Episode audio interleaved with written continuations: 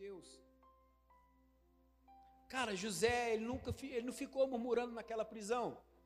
Imagina, Diogo, José ele foi vendido como escravo, os irmãos dele mentiu para o pai que tinha matado. Ele foi para a prisão. Imagina se José ele tivesse naquela prisão murmurando: Cara, depois que eu sair daqui eu vou matar meus irmãos. Depois que eu sair daqui tudo que eles fizeram comigo eu vou fazer com eles. Ele ficar ali, ó, a cabeça ficar meditando o crime. Vou fazer, vou fazer, vou acontecer. Jesus, José não tinha desfrutado da herança de Deus. José não tinha sido governador do Egito. Muitas das vezes, queridos, o Senhor ele fala comigo e com você essa noite. Para de meditar algo que não vai edificar o nome do Senhor, porque o Senhor ele quer te colocar como governador do Egito. O governador significa uma posição de honra. O Senhor está doido para te colocar numa posição de honra. Está doido que você para de correr na esteira e começa a correr no alvo, que é direção a Cristo Jesus. Mas tem coisas que Deus não vai fazer para vocês, é como eu ministrei no início aqui. Tem algo que o Senhor não vai fazer por você, você que precisa de tomar iniciativa. Quando Paulo e Silas estavam naquela prisão, Paulo e Silas não murmurou, não ficava murmurando, reclamando, praguejando. Não, ele começou a glorificar o Senhor. Quantas das vezes nós estamos passando por luta, a primeira coisa que a gente faz é praguejar, reclamar de Deus. Por que, que aconteceu isso, Deus? Por que, que aconteceu aquilo? Não, querido. Aconteceu porque você procurou. Aconteceu porque você deu brecha. Aconteceu porque você abriu a porta para o mal entrar. Queridos, você precisa de fechar as portas. Cara, vira essa chave aí. Sai daqui essa noite entendendo isso que Deus tem para a sua vida. Você precisa de fechar as portas que não foi Deus quem abriu. Você precisa de fechar as portas que não foi Deus quem abriu. Não foi Deus quem te deu essa chave para você abrir essa porta. Deus ele não vai fechar uma porta que foi você quem abriu. A porta que você abriu, você, você precisa de fechar. Se você abrir uma porta para o pecado, você precisa de fechar essa porta. Do que eu não consigo, pede ajuda ao Senhor, Ele vai te dar direção, Ele vai te dar forças para você fechar essa porta, mas Ele não vai fechar a porta por você. Está comigo aqui? Amém? Tem coisas que é para mim e para você fazer, tem coisas, tem iniciativas que é para mim e para você tomar. Tem posição diante de Deus que é para mim e para você tomar, Wander. Não, Deus não vai te pegar e vai te colocar aqui para ministrar se você não quiser. Você tem uma oratória legal, você fala bem, mas se você não colocar no coração que você quer fazer e for da vontade de Deus, Ele não vai te tirar aqui, vai te colocar aqui em cima para pregar, não. Isso se chama fantoche de Deus. O que tem de pessoas sendo fantoche, mas não guiado pelo Espírito Santo de Deus, guiado pelo humano. Não vai lá que você, você canta bem, vai lá então para você cantar. Não é só cantar, querido, tem que ter dom, tem que ter chamado de Deus tem que ser guiado pelo Espírito Santo de Deus. Não seja só mais um na multidão, querido. Não seja só mais um frequentador de igreja. Não seja só mais um frequentador.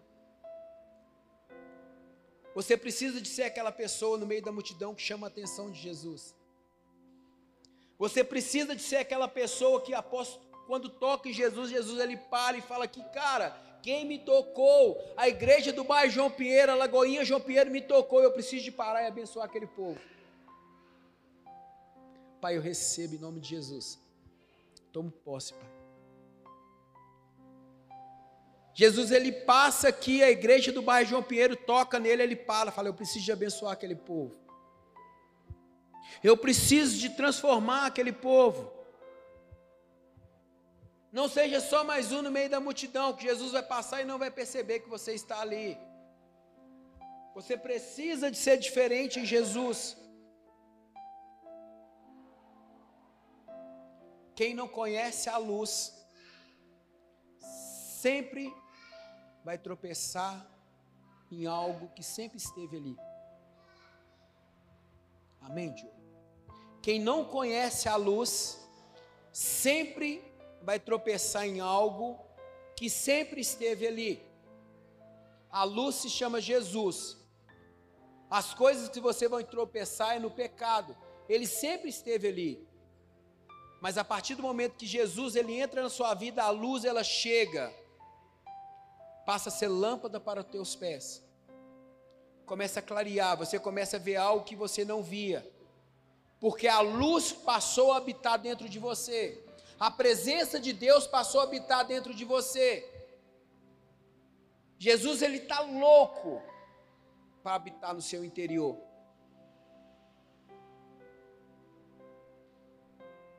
Amém? O nosso papel não é a transformação por um dia, falando de nós aqui, pregador. O Senhor não quer, não quer usar a gente só para transformar esse dia, não. O Senhor não quer trazer uma palavra deste altar para transformar você agora, não. Ele quer transformar a sua vida através da palavra. Ele quer transformar a sua vida através da palavra. Às vezes você está aqui essa noite querendo ouvir uma mensagem que vai alimentar o seu ego. Às vezes você está aqui essa noite para ouvir uma mensagem que você vai sair daqui com a faca no dente e não vai mudar nada na sua vida. Não, o Senhor quer que você ouve uma mensagem que vai mudar a sua história que vai mudar a sua vida, que vai mudar a vida da sua família, que vai mudar a vida dos teus filhos, não que seja uma mensagem que vai alimentar o seu ego, que você vai sair daqui louco. Agora Jesus é o cara. Quando chega daquela porta para fora, tudo mudou.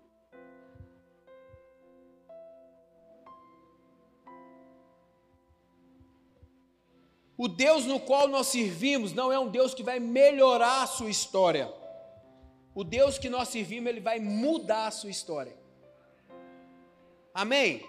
Ele não quer melhorar a sua história. O Deus que nós servimos, ele não quer só melhorar a sua história, ele quer mudar a sua história. Ele quer mudar a sua história, quer mudar a sua vida, ele quer mudar a sua rotina, ele quer mudar o seu dia a dia. Mas para isso você precisa de colocar o lápis espiritual na mão de Jesus. Fala: "Jesus, a partir de hoje eu quero que você escreva a minha história". Tá comigo aqui?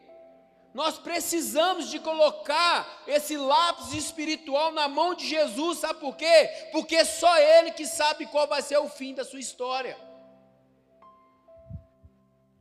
O lápis vai na mão de Jesus quando é algo que você precisa.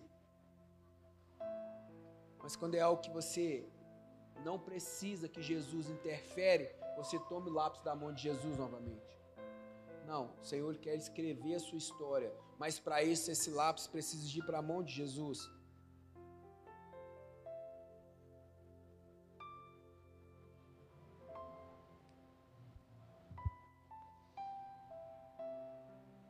O seu momento aqui não define a sua história.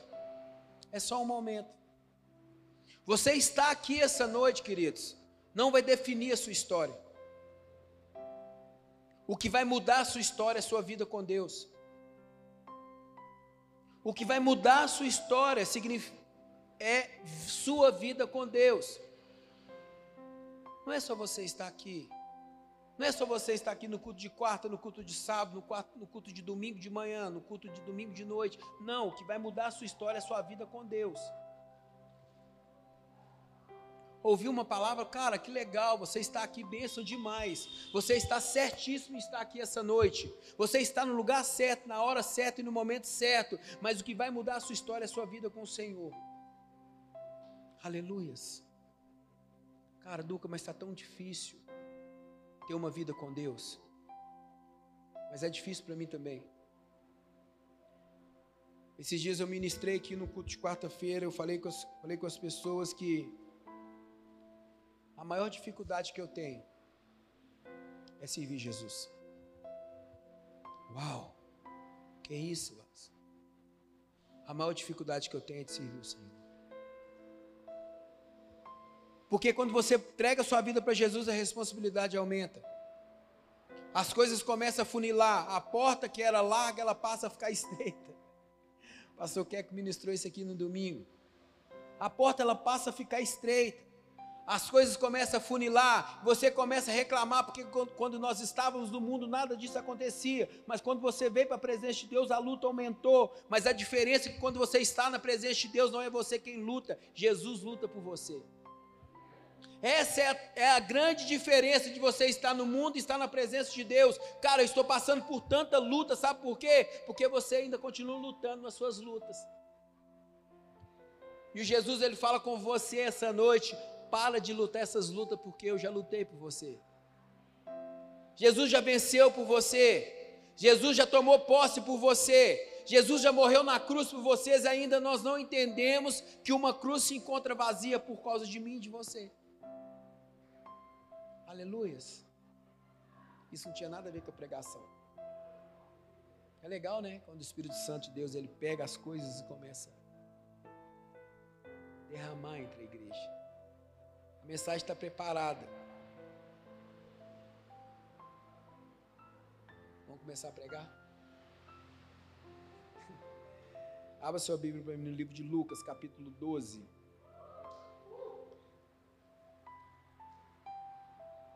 Lucas, capítulo 12, versículo 13. Mateus, Marcos, Lucas, João. Quem achou diz: Eu vou para o céu. Quem não achou, fala: Eu vou também. Ó, oh, todos acharam, hein? Deixa eu achar aqui na minha Bíblia. Não perca a sua herança. Aleluia, Jesus. Lucas capítulo 12, versículo 13. Na minha versão fala assim: Alguém da multidão lhe disse: Mestre, diz a meu irmão que divida a herança comigo. Respondeu Jesus: Homem, quem me designou juiz ou árbitro entre vocês? Então lhe disse: Cuidado, fiquem de sobreaviso contra todo tipo de ganância. A vida de um homem não consiste na quantidade dos seus bens. Então lhe contou essa parábola: A terra de certo homem rico produzia muito, produziu muito. Ele pensou consigo mesmo: o que, o que que eu vou fazer? Não tenho onde armazenar minha colheita. Então disse: Já sei o que, que eu vou fazer. Eu vou derrubar os meus celeiros e construir outros maiores, e ali guardarei toda a minha safra e todos os meus bens. Eu direi a mim mesmo: Você tem grande quantidade de bens armazenados para muitos anos. Descanse, coma, beba e alegre-se.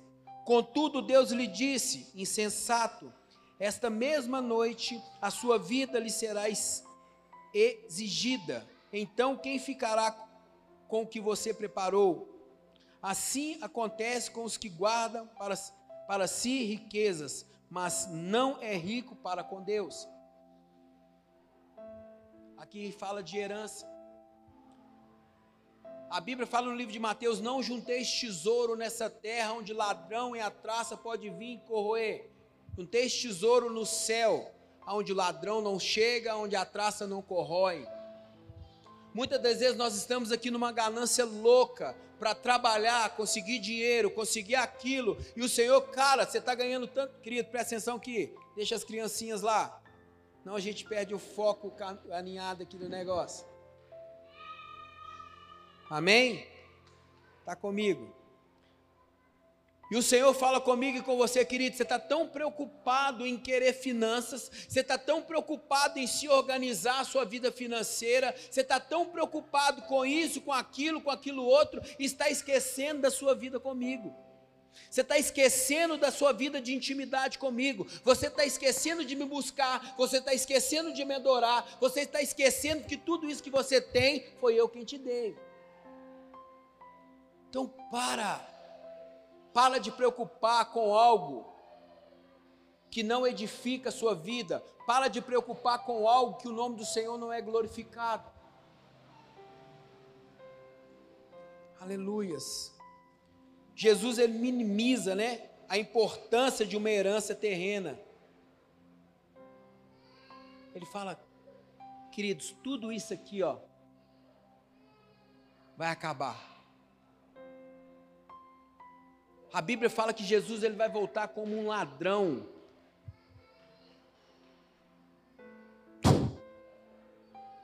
Um monte de roupa caindo no chão. Jesus ele vai voltar como ladrão, a gente não sabe a hora, o dia, o momento. Muitas das vezes nós estamos preocupando tanto com coisas terrenas, esquecendo da nossa vida com Deus. Aleluias. Abra sua Bíblia para mim no livro de Atos, capítulo 20, versículo 32. Vamos ser mais rápido aí para a gente não passar do horário. Deus ele é tão bom e maravilhoso. 20 e 32. Na minha versão fala assim: Agora eu os entrego, eu, eu os entrego a Deus e a palavra da sua graça, que pode edificá-los e dar-lhes herança entre todos os que são santificados. A maior herança que nós temos, a maior finanças que você tem, é a presença de Deus na sua vida. Amém? A maior riqueza que você pode adquirir nessa terra, querido, a maior riqueza é a presença de Jesus na sua vida e na minha vida. Eu fico lembrando da minha mãe. Um salário mínimo. Já tinha um irmão meu que era policial, tinha outro irmão meu que era operador de rádio. Na época ele ganhava 10 salários, se fosse hoje daria uns, uns 12 mil reais, né? Meu irmão já era policial militar, minha mãe ganhava um salário mínimo. Eu lembro que eu era criança e meus irmãos ficavam assim, mãe, me empresta 20, me empresta 10. Minha mãe, minha mãe já era cristã, mulher de Deus, meus irmãos não. Por quê? O tempo que ela tinha, ela usufruía esse tempo com Deus. E o mínimo, ela trabalhava. Só que hoje está ao contrário. A gente está usando o maior tempo com o trabalho e o mínimo com Deus. Quando eu estou ministrando para vocês, Deus ele está me arrebentando por dentro. Porque antes da palavra chegar aí, ela passa por aqui. Quem já agarrou um espinho na garganta aqui? Já? Está como se eu engolisse uma escama de peixe aqui agarrada aqui. Porque o Senhor está tratando aqui para depois passar para aí. Abra um parênteses aqui. Deixa eu falar algo para vocês eu queria que você estivesse orando pela minha vida. Ano, ano que vem, eu quero fazer o carisma. Porque isso é, é um sonho que Deus tem para mim. Cara, e ano que vem eu quero parar meus dias da noite para fazer. A Lu fez lá, falou comigo que é algo sobrenatural, né, Lu? O Ander também quer fazer, né, mano? A Vanessa também vai falar que quer fazer. Então dá um convite aí para vocês ir comigo. Mas esteja orando pelas nossas vidas, porque é mais uma luta. Porque tudo que a gente resolve fazer para glorificar o nome do Senhor, a luta aumenta. Mas a convicção que eu tenho é que maior é o que habita na minha vida do que o que está no mundo. Fecha parênteses. Vamos voltar para cá.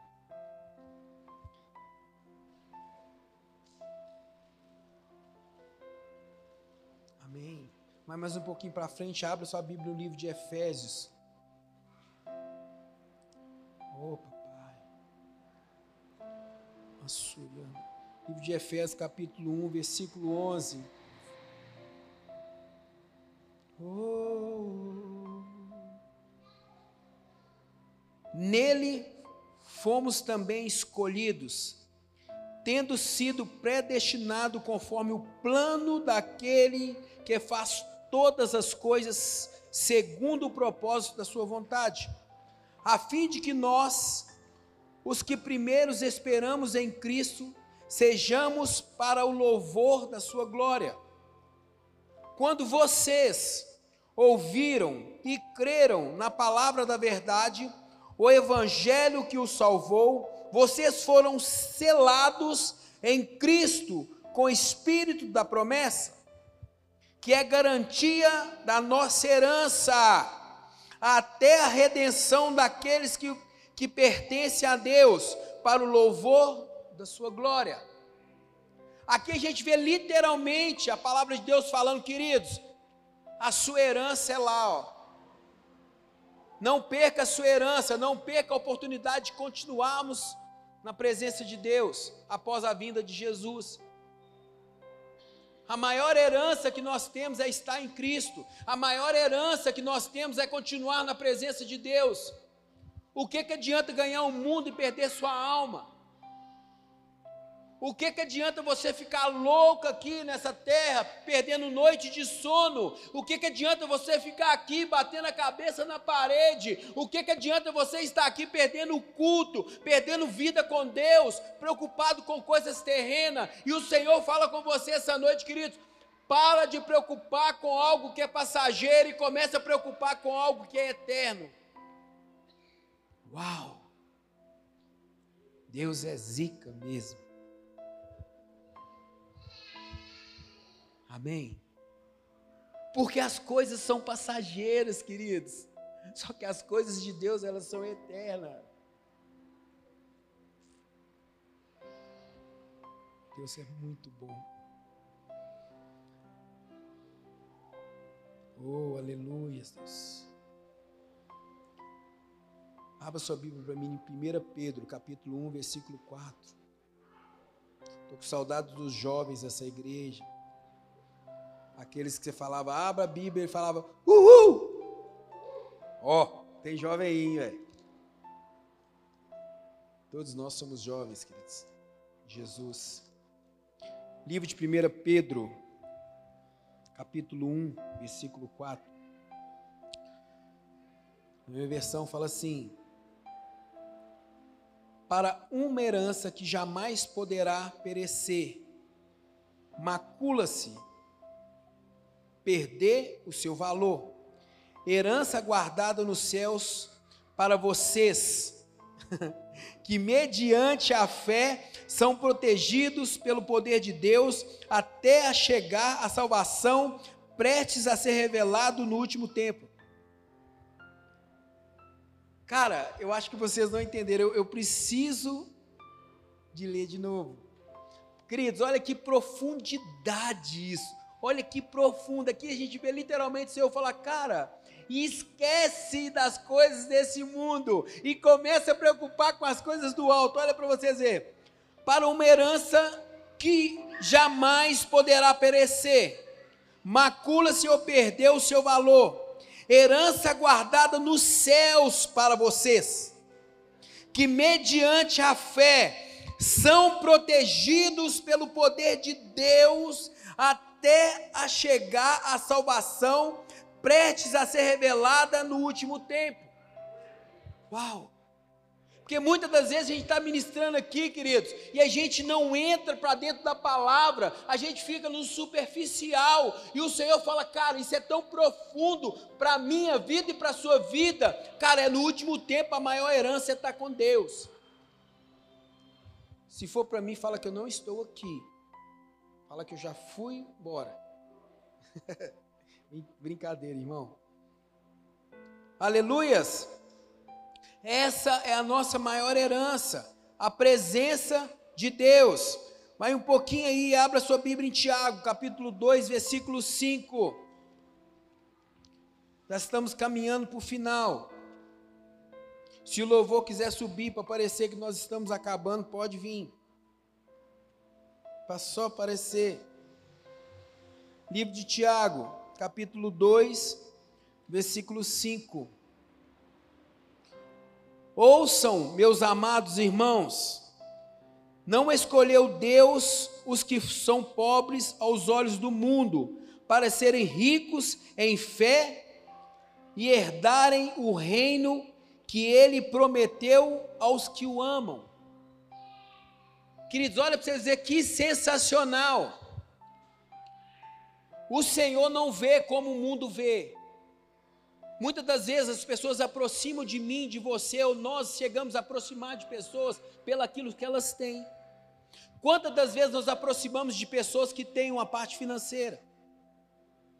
O Senhor fala, querido, eu te amo independente daquilo que você tem, independente daquilo que você é, independente daquilo que você já adquiriu ou vai adquirir porque a Bíblia fala no livro de Mateus: buscai primeiro o reino, a sua justiça, e as demais coisas serão acrescentadas. A gente vê Deus ele vindo para a gente dando um tapa, plá, plá, plá, me busca que eu vou te proporcionar. Por que, que muitas das vezes tem pessoas que não, que buscam, buscam, buscam e o Senhor não proporciona? Entra no contexto que eu falei lá atrás. O Senhor conhece o coração do homem, o coração do homem é enganoso. Quando fala homem, está falando de ambos os sexos. Coração de homem é enganoso para de adorar o Criador e começa a adorar coisas que Deus criou. Por isso que a gente vai ver centenas de pessoas, milhares de pessoas não ganhando aquilo que tanto almeja, porque Deus conhece seu coração e sabe, se Ele te dá, você para de adorar o Criador e começa a adorar coisas que Deus criou. Isso acontece só comigo, de repente não acontece com vocês, mas acontece comigo. Aleluias.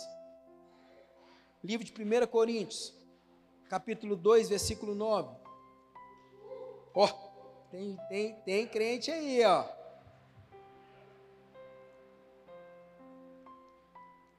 Livro de 1 Coríntios, capítulo 2, versículo 9. Amém? Tá ligado?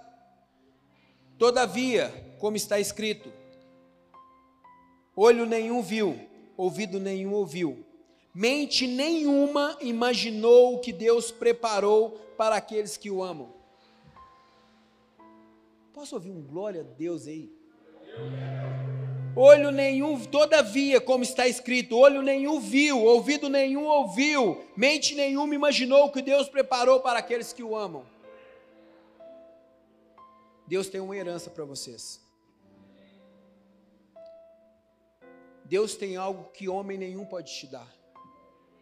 Deus tem algo que marido não pode te dar, esposa não pode te dar. Deus tem algo que seus filhos não podem te dar. Deus tem algo que o seu patrão não pode te dar. Um passaporte para o céu. Esse passaporte você não tira no psil.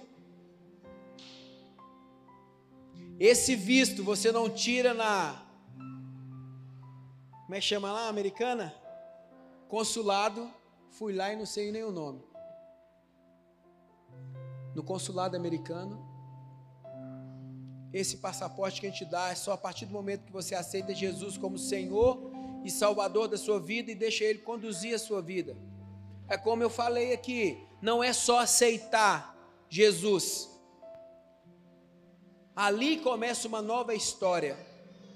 Não é só levantar sua mãozinha para o alto e falar: Deus, a partir de hoje eu quero que o Senhor habita aqui. Não, não fica só por aí. Ali começa uma caminhada em Jesus. Ali começa uma nova vida. Ali a gente vê Jesus mudando o título da sua história. Ali a gente vê Jesus falando com você assim: não vai para ali, vai para aqui. Apaga essa luz, acende essa. Vende esse carro e compra este. Para de brigar com a sua esposa. Começa a amar os seus filhos. Começa a amar a sua esposa assim como eu te amo. Ali começa uma nova história. Você está preparando para casar? O Senhor fala comigo e com você noite. Então é o seguinte: me conhece primeiro para eu te ensinar a você cuidar da sua esposa.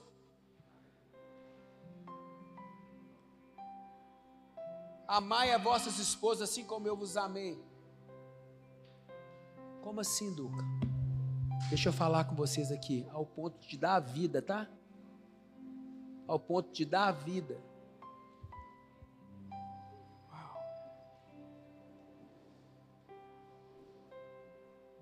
É isso que Jesus quer trazer para mim e para você essa noite. Não perca sua herança por algo que é passageiro. Não perca a sua morada no céu por algo que é passageiro. Deixa eu falar a língua de hoje. Não vacile com Jesus. Não pisa na bola com Jesus, não pisa no tomate com Jesus. Jesus ele te ama tanto ao ponto de dar a vida por você. Jesus ele te amou tanto que hoje se encontra uma cruz vazia por mim e por você. Ele se passou por pecador por mim e por você. Fica de pé no seu lugar. Em nome de Jesus.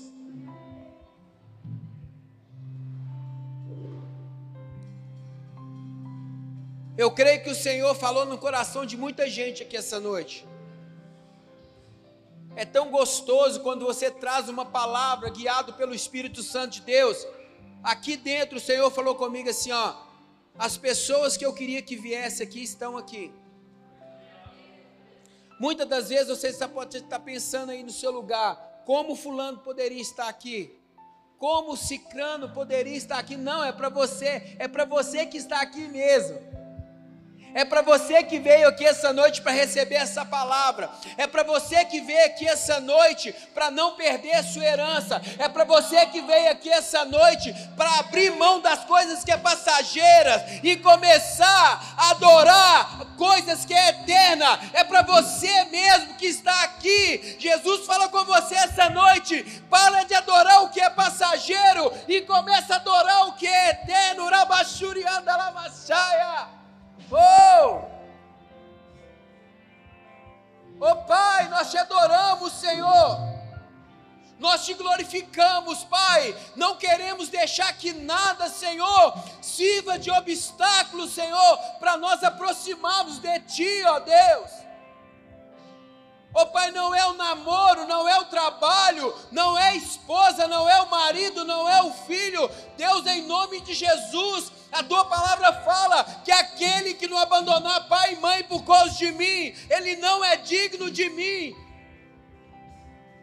E o Senhor ele vai mais profundo, ele vira e fala aqui: aquele que se envergonhar de mim, ou aquele que se envergonhar de mim diante dos homens, eu me envergonharei dele diante do meu Pai. Aquele que envergonhar de mim diante dos homens, eu me envergonharei dele diante do meu Pai. Quantas das vezes nossa postura muda diante de pessoas que não são cristãos? Quantas das vezes a nossa postura muda diante de pessoas que não conhecem Jesus? Você começa a mostrar para eles que você é igual a Ele, queridos. Ali, ali é literalmente você se envergonhando de Jesus. Eu imagino, querido, eu não quero chegar no dia do julgamento final e Jesus virar para mim e falar: Filho, é o seguinte, eu não vos conheço, eu não sei quem você é. Não, pai, não, eu expulsei demônio em seu nome, eu curei em seu nome. Eu preguei o Evangelho no seu nome. Eu ministrei louvor em seu nome. Pai, todos os cultos de quarto eu estava lá, pregando o Evangelho. Eu jejuei 30 dias no mês de dezembro, no ano de 2021. Ele vira para mim e para você e fala assim: eu não vos conheço. Você falou do meu nome da boca para fora, mas o seu coração se encontrava distante de mim. Aleluias. Começa a adorar o Senhor seu lugar.